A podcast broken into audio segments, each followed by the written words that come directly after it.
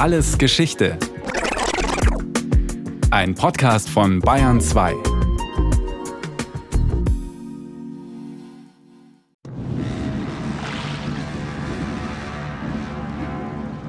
Die Welt war in Unruhe. Bedrohliches kündigte sich an. Die Gerüchte flogen von Land zu Land über das Meer. Die 20 feindlichen Schiffe sind nicht hier geblieben, sondern noch ehe sie die Hügel der Küste erreicht hatten, weitergesegelt. Wo sie jetzt ihr Lager aufgeschlagen haben, wissen wir nicht. Ich schreibe dir, um dich auf dem Laufenden zu halten und zu schützen. Sei vorsichtig. Der Herrscher von Zypern schickte dem König von Ugarit in Palästina eine Warnung. Piraten segelten durch das östliche Mittelmeer, brandschatzten und mordeten, und niemand wusste, wohin sie als nächstes steuern würden. Auf Zypern und Kreta, in Griechenland, Ägypten und Palästina lockte reiche Beute. Dort erlebten die etablierten Kulturen eine glanzvolle Blüte. Die Eliten mehrten ihren Wohlstand, der Handel florierte. Die Eliten mehrten ihren Wohlstand, der Handel florierte. Die Könige auf der griechischen Peloponnes in den Palästen von Tirins, Pylos und Mykene bezogen Kupfer aus Zypern und exportierten Keramik, Wein und Parfum. Ihre Verwalter protokollierten den Austausch mit einer präzisen Buchführung. Sie waren die ersten in Europa, die eine Form von Schrift nutzten. Silbenzeichen. Das Kupfer legierten Handwerker mit einem Anteil Zinn und stellten Bronze her, den Werkstoff für Waffen, Schmuck und Werkzeug. Um 1200 v. Chr. erreichte die Kultur der Bronzezeit im östlichen Mittelmeerraum ihren Höhepunkt. Doch so mächtig, so gut vernetzt die Staaten auch waren, im Lauf mehrerer Jahre, vielleicht auch Jahrzehnte, brachen die Hochkulturen zusammen. Paläste gingen in Flammen auf, Länder wurden entvölkert, Reiche zerfielen. Auch die Burg im griechischen Tirins, gerade erst mit gewaltigen neuen Mauern verstärkt, hielt nicht stand. Das meiste, was Sie hier noch stehend sehen, ist Teil einer Baumaßnahme, die zwischen 1250 und 1200 vor Christus in Türens ausgeführt wurde. In dieser Zeit wurde die Unterburg neu ummauert. Der Palast wurde neu errichtet. Das alles zeigt uns, dass hier einer oder mehrere Herrscher von großer Machtfülle regiert haben, deren Namen wir gerne wüssten, aber nicht kennen. Die Mauern des Aufgangs aufgetürmt aus riesigen Steinbrocken, haben überdauert. Doch oben auf dem Burgberg kann der Archäologe Josef Maran noch heute Spuren der Zerstörung zeigen, die vor mehr als 3000 Jahren stattfand. Vielleicht, wenn wir hier rübergehen,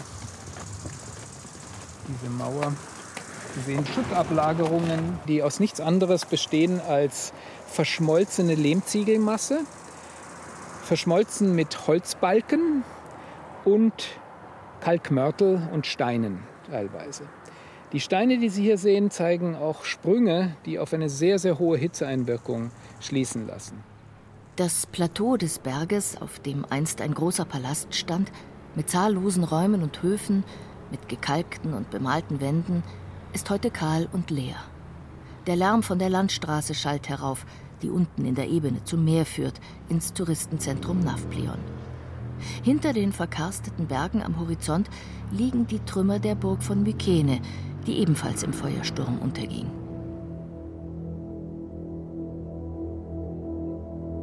Im 19. Jahrhundert hat Heinrich Schliemann hier die Reste der Mauern freigelegt, der berühmte Laienarchäologe, der in Kleinasien auch die sagenhafte Stadt Troja fand. Der Heidelberger Professor Maran der seit mehr als 20 Jahren in Tirins forscht, zeigt, wo man durch den Burghof und mehrere Vorräume ins Megaron gelangte, den Thronsaal mit der großen Herdstelle, den außer dem Herrscher und seiner Gemahlin nur wenige Auserwählte betreten durften. Man sieht auf den Stümpfen des Palastes noch in Teilen hochanstehend die Schutt Lagen des brandzerstörten Oberbaus der Mauern. Die Mauern selbst sind sehr flach, es sind aber im Grunde genommen nur die Steinfundamente des Aufgehenden, das aus Lehmziegeln und einem Lehmziegelfachwerk bestanden hat.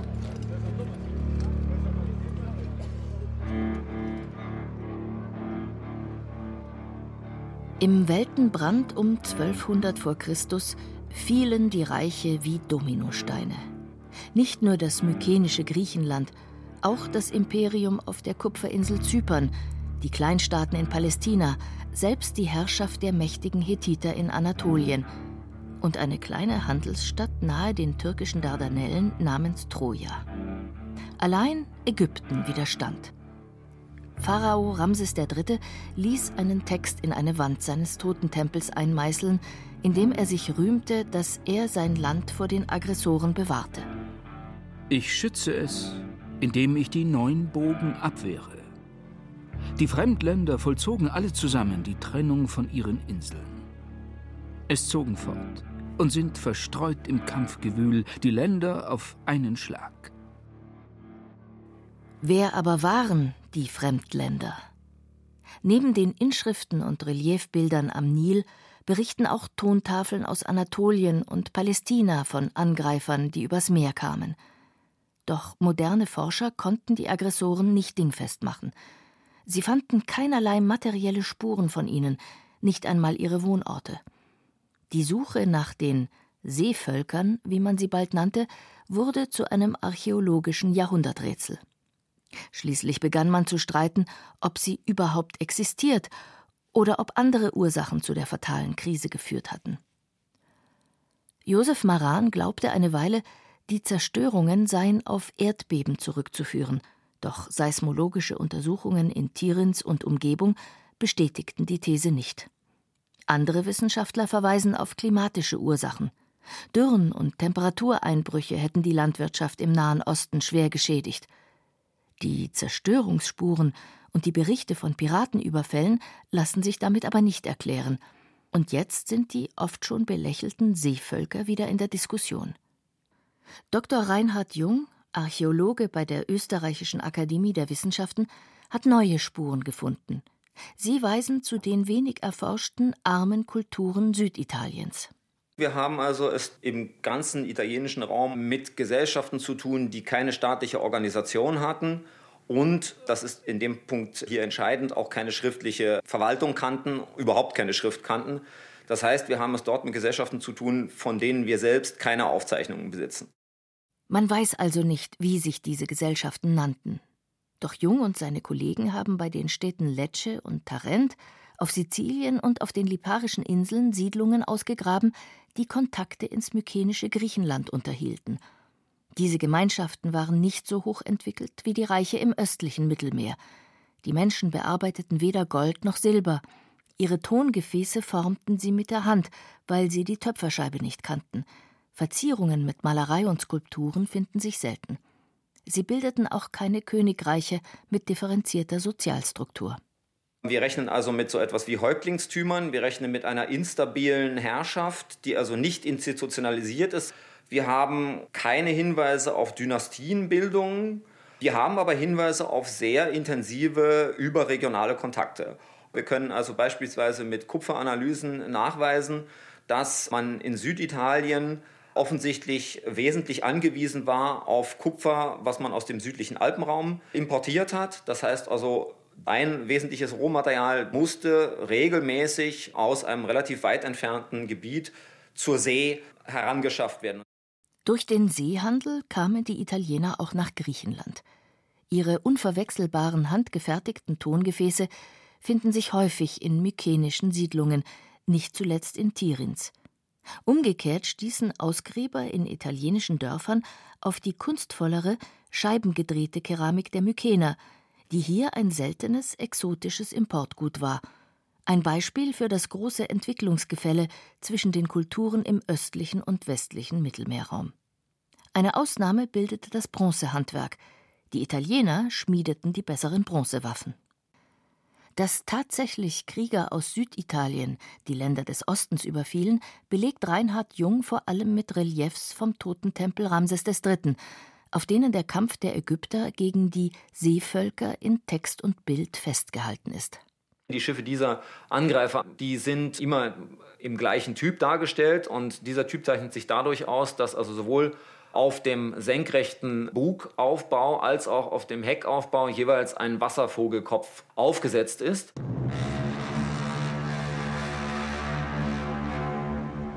Den Schiffstyp mit den beiden Vogelköpfen hat der Archäologe auf stilisierten Darstellungen aus Italien wiedergefunden. Schiffe aus dem östlichen Mittelmeer dagegen hatten nur eine Verzierung auf dem Bug.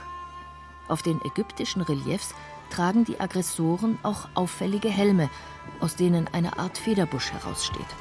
Daran lässt sich ebenfalls die Spur nach Italien zurückverfolgen, denn bei Ausgrabungen kamen dort vergleichbare Helme ans Licht, die am oberen Rand offenbar mit Büscheln von Pflanzenfasern geschmückt waren.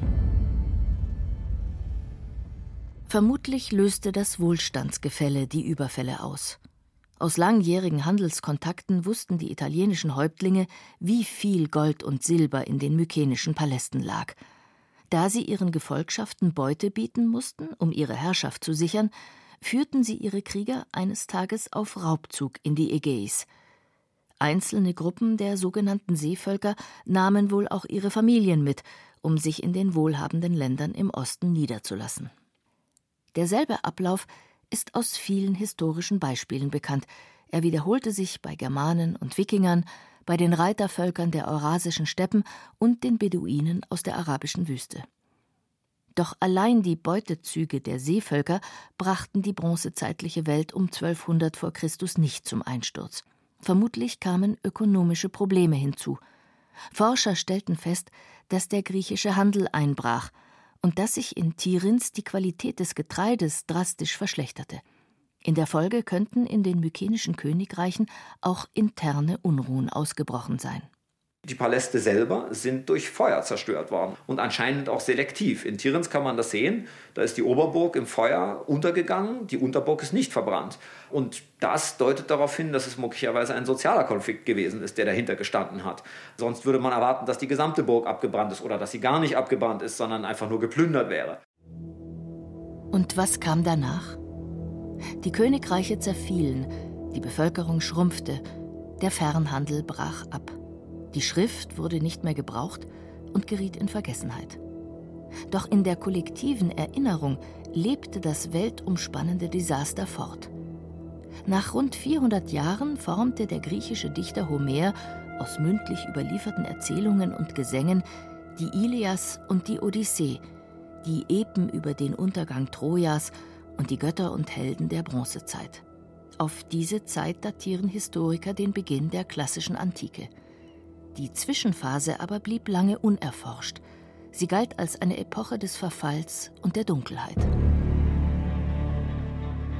Doch dieses Bild muss jetzt korrigiert werden. Die Geschichte verlief nicht in Brüchen, sondern kontinuierlich. Dass das reiche kulturelle Niveau der Bronzezeit nicht vollständig verloren ging, wird deutlich, wenn man noch einmal mit Josef Maran auf die Burg von Tirins hinaufsteigt. Im zentralen Raum des Palastes glückte Maran und seinem Team vor einigen Jahren eine spektakuläre Entdeckung. Sie konnten nachweisen, dass der Thronsaal, das Megaron, nach dem Brand neu aufgebaut worden war. Gehen wir noch mal rein, was erhalten ist. Und zwar gelang uns dieser Nachweis dadurch, dass wir Pfostengruben für Holzpfosten gefunden haben, die durch C14-Messungen ein klar spätestmykenisches Alter ergeben haben. Die Löcher für neue Stützpfosten wurden durch den alten Estrich hindurchgetrieben. Dann baute man das Megaron mit neuen Seitenwänden wieder auf, nur etwas schmaler als den früheren Thronsaal, weil die Gemeinschaft kleiner geworden war. Das gehört genau in diesen Kreis des Sonderstatus von Tyruns nach 1200 vor Christus, dass man hier eine Versammlungshalle hineingebaut hat. Dieses schmale Megaron wurde im Grunde genommen um den Thronplatz herum gebaut, wollte diesen Thronplatz auf jeden Fall mit hineinnehmen in diese neuen Bauplanungen. Dieses Podest blieb an Ort und Stelle stehen. Rundherum ließen die neuen Herren die Ruine des Palastes stehen, Daher liegt der Brandschutt noch heute auf den alten Mauerstümpfen. Doch den wichtigsten Raum, das politische Herz der Anlage, nutzten sie wieder. Sie stellten sich damit als Erben der mykenischen Herrscher dar, legitimierten so ihren Führungsanspruch. Sie knüpften auch an ein prestigeträchtiges Bauprojekt ihrer Vorgänger an, eine große neue Siedlung unterhalb des Burgbergs. Kurz nach 1200 fing in diesem Bereich eine Bauplanung an, die ziemlich einzigartig ist in einer Zeit, die von vielen als der Beginn der dunklen Jahrhunderte angesehen wird, hat man hier begonnen, eine völlig neue Stadt zu planen und in großem Stil in die Tat umzusetzen. Diese Siedlung legt Maran jetzt mit einem internationalen Team frei. Die Fläche liegt zwischen der vielbefahrenen Fernstraße nach Nafplion und einer Farm für Biogeflügel. Unter bunten Sonnenschirmen hocken Studierende aus Heidelberg auf dem Boden.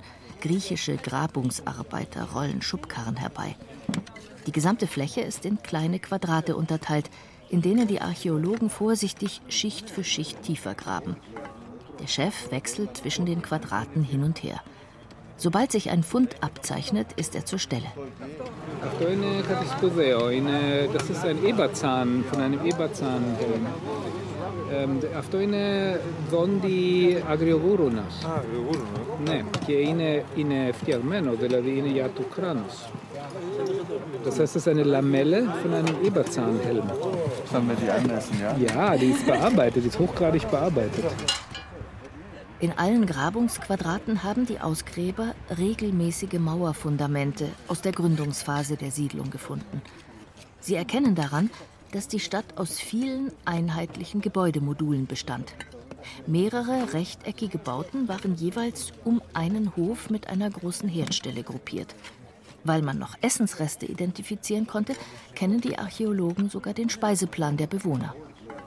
Was man gegessen hat in der Zeit, sind hauptsächlich Getreidebreie und äh, Hülsenfrüchte mit oder ohne Beigabe von Fleisch.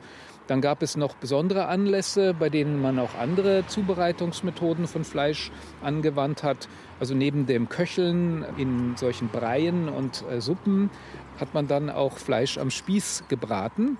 Das ist der Ursprung des Souvlaki, liegt tief in der griechischen Urgeschichte, muss man sagen. Und das kennt man ja im Übrigen auch aus dem Homers Erzählungen, wie wichtig das Spießbraten für die Helden war. Das war schon eine etwas gehobenere Form der Nahrungszubereitung, die es aber auch in der Zeit gab. Die Siedlung war offenbar aus Nachbarschaftsgruppen aufgebaut, die sich voneinander abgrenzten. Innerhalb der Gebäudemodule fanden die Archäologen mehrfach Versammlungshallen, in denen man sich vermutlich traf, während auf dem Herd im Hof gekocht wurde. Nachdem die komplexen alten Machthierarchien zerbrochen waren, fielen so wohl die politischen Entscheidungen in kleinen Männergruppen, die mit ihrem Häuptling berieten, während sie zusammen aßen. Und wer wohnte vor rund 3200 Jahren in der neuen Siedlung? Eine sehr heterogene Gemeinschaft, vermutet Maran. Tirins liegt nur anderthalb Kilometer vom Meer entfernt. In den Gebäudegruppen könnten also Menschen gelebt haben, die aus unterschiedlichen Ländern übers Meer gekommen waren und sich deshalb voneinander abgrenzten. Da viele ihr gewohntes Kochgeschirr mitbrachten, kann man ihre Herkunft manchmal an der Form ihrer Tongefäße ablesen. Wir sehen vor allen Dingen in bestimmten Formen der Haushaltskeramik, der Kochkeramik und der Vorratsgefäße Formengebungen, die eindeutig italienischen Ursprungs sind. Wir wissen nicht, wie lange diese Menschen schon hier gelebt haben und viele, viele davon tatsächlich ursprünglich aus Italien kamen. Aber diese kulturellen Traditionen, die ursprünglich aus Italien stammen, die waren fest verwurzelt hier mittlerweile im 12. Jahrhundert. Die Gemeinschaft in Tirins zerfiel nach zwei Generationen wieder. Aber in anderen Gegenden Griechenlands bildeten sich dauerhaftere neue Strukturen und eine andere Lebensweise entstand. Menschen bauten ihre Dörfer jetzt an besser geschützten Stellen, statt am Meeresufer auf Anhöhen oder auf Inseln, und die Zahl der Bewohner blieb relativ gering. Das Leben spielte sich in kleinteiligen Siedlungs- oder Verwandtschaftsverbänden ab, meist mit einem herausragenden Krieger an der Spitze. Aus dieser Position entwickelte sich im Lauf der Zeit ein Kleinkönig, ein Basileus, erklärt Sigrid Deger-Jalkozzi, Archäologieprofessorin bei der Österreichischen Akademie der Wissenschaften. Der Basileus, der wird ja in der Eisenzeit dann zum Führer eines solchen äh, Verbandes, nicht? bei Homer dann der König. Ja, und die wirtschaftliche Grundlage ist jetzt ein Hausverband. Die sind jetzt architektonisch gebildet aus Gehöften, also mit Wohneinheiten, dann mit Wirtschaftsgebäuden und auch mit Werkstätten. Der Handel lebte wieder auf, wurde aber anders organisiert als in der mykenischen Kultur. Da es keine komplexen staatlichen Strukturen und keine schriftkundigen Verwalter mehr gab, endete der groß angelegte Austausch mit dem Reich der Pharaonen und dem östlichen Mittelmeerraum. Stattdessen traten die Griechen in engeren Kontakt mit Kulturen auf ähnlichem Niveau, den Gemeinschaften in Süditalien und auf dem Balkan. Nach und nach lernte man den neuen Werkstoff, nachdem die nächste Epoche Eisenzeit genannt wird, besser zu verarbeiten. Schließlich begannen manche Gemeinschaften wieder mit Großbauten wie Thronsälen und Heiligtümern. Einige Gewohnheiten und Ideen der vergangenen Zeit aber lebten weiter. Archäologen stellten fest, dass sich metallene Bratspieße nach wie vor großer Wertschätzung erfreuten, ebenso Dreifüße, auf denen man Kessel aufstellte. Diese Gegenstände spielten dann auch in Homers Epen eine wichtige Rolle. Die beeindruckendste Verbindung zwischen den Epochen findet sich jedoch in den Bildern auf Tongefäßen. Man hat Funde zum Beispiel von Krateren, also große offene Gefäße, die für Mischung von Wasser und Wein gedacht waren, mit figuralen Szenen. Und die spiegeln dann das Leben dieser Aristokraten, wie man sie vielleicht bezeichnen kann. Also Jagd, Kampf selbstverständlich. Und das Interessante ist, dass das Szenen sind, also Erzählungen, fast schon wie das Epos, nicht? Kampf, Auszug in den Kampf, wo dann hinten hinter den Kriegern, die in der Nähe des Henkels, die Frau steht mit dem Klagegestus, was wahrscheinlich darauf hindeutet, dass die Krieger nicht mehr heimkommen werden. Wahrscheinlich handelten davon auch viele Sagen und Heldenlieder. Sie wurden mündlich von Generation zu Generation überliefert, und die Häuptlinge, aus denen allmählich Könige wurden, beriefen sich darauf, um ihre Herrschaft zu legitimieren. Sie stellten sich in eine Reihe mit den Helden der Bronzezeit, die im kollektiven Gedächtnis noch präsent waren. Aus den Erzählungen und Gesängen formte Homer dann im 8. Jahrhundert vor Christus die berühmten Epen über den Trojanischen Krieg, die sich bis heute erhalten haben, weil die Griechen nun von den Phöniziern die Alphabetschrift übernahmen und an ihre Sprache anpassten. Die klassische Antike brach an, eine neue Kulturblüte, die sich nach dem Ende der Bronzezeit über vier Jahrhunderte kontinuierlich vorbereitet hatte. Es war eine sehr kreative Zeit. Also ich würde nie wieder sagen wollen, dass es eine Zeit der Verhaltenheit, eine Zeit der Isolierung oder dunkle Jahrhunderte, davon kann man nicht sprechen.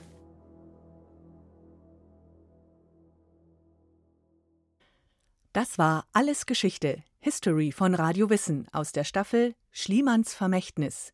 Diesmal mit der Folge Der Untergang der Bronzezeit von Matthias Henjes. Gesprochen haben Peter Weiß und Irina Wanker. In der Technik war Winfried Messmer, Regie Martin Trauner, Redaktion Thomas Morawetz. Und von uns gibt's natürlich noch viel mehr. Wenn Sie nichts mehr verpassen wollen, abonnieren Sie den Podcast Alles Geschichte, History von Radio Wissen unter bayern2.de slash allesgeschichte und überall, wo es Podcasts gibt.